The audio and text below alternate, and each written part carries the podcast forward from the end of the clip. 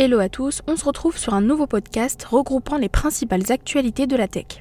On va commencer par YouSign, le spécialiste français de signature électronique qui élargit son éventail de services en proposant une solution biométrique qualifiée. Cette nouvelle approche élimine la nécessité d'un agent pour vérifier l'identité de l'utilisateur. Aujourd'hui, YouSign franchit une étape importante en adoptant une technologie permettant la reconnaissance faciale basée sur le scan à distance du document d'identité de l'utilisateur. Cette solution biométrique s'applique également à d'autres données personnelles telles que le nom, le prénom et l'adresse. Ensuite, nous avons Amazon qui annonce le 14 novembre sa collaboration avec Meta, la société mère de Facebook, et Snapchat, permettant aux utilisateurs de ces réseaux sociaux de faire des achats sur Amazon sans quitter l'application. Cette dernière offre ainsi une expérience d'achat sans friction et vise à accroître le taux de conversion. Outre la simplification de l'achat, le partenariat vise à optimiser les publicités pour les vendeurs d'Amazon tout en explorant de nouvelles sources de revenus pour les plateformes sociales impliquées. Et maintenant KFC qui fait une entrée inattendue dans le monde du manga avec la révélation de son tout premier ouvrage, Crispy 2052, une épopée rétro-futuriste créée par Ravas Paris, conçue et éditée par Editis.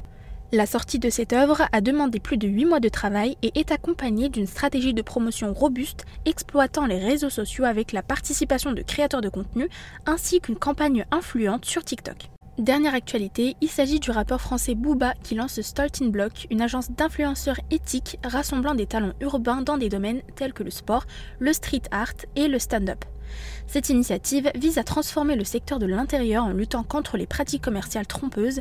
On fait référence ici à la polémique avec Magali Berda de Sean Events. Et maintenant, passons aux nominations de la semaine. Nous avons Vianney Duparc, nouveau directeur général d'Evernex, et Pierrick Besnet, qui occupe désormais le poste de directeur général chez Forcat Group. Félicitations et belle continuation dans vos parcours. En ce qui concerne les levées de fonds, cette semaine, les startups de la French Tech ont levé 92 millions d'euros, avec Candela en première place, avec une levée de 40 millions d'euros, et Tap Nation 15 millions d'euros. Avant de vous quitter, passons maintenant au top de la semaine. Free maintient une dynamique positive sur ses trois principaux marchés européens et annonce une croissance remarquable en France avec l'ajout de 324 000 nouveaux abonnés.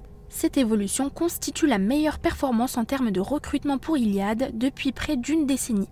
En parallèle, les investissements du groupe ont dépassé les 1 milliard d'euros au cours des 9 premiers mois de 2023, représentant une part significative du chiffre d'affaires.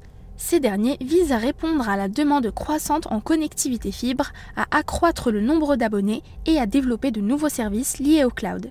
En ce qui concerne le flop, Atempo, spécialiste de la sauvegarde et de l'archivage, a officiellement annoncé son placement en procédure de redressement judiciaire. Cette décision découle principalement des défis posés par la concurrence américaine, les impacts prolongés de la pandémie de Covid et des perturbations rencontrées lors d'une session de levée de fonds. Ce sera tout pour aujourd'hui. On se retrouve vendredi prochain pour un nouvel épisode de nouvelles actualités. Très bon week-end à tous et à bientôt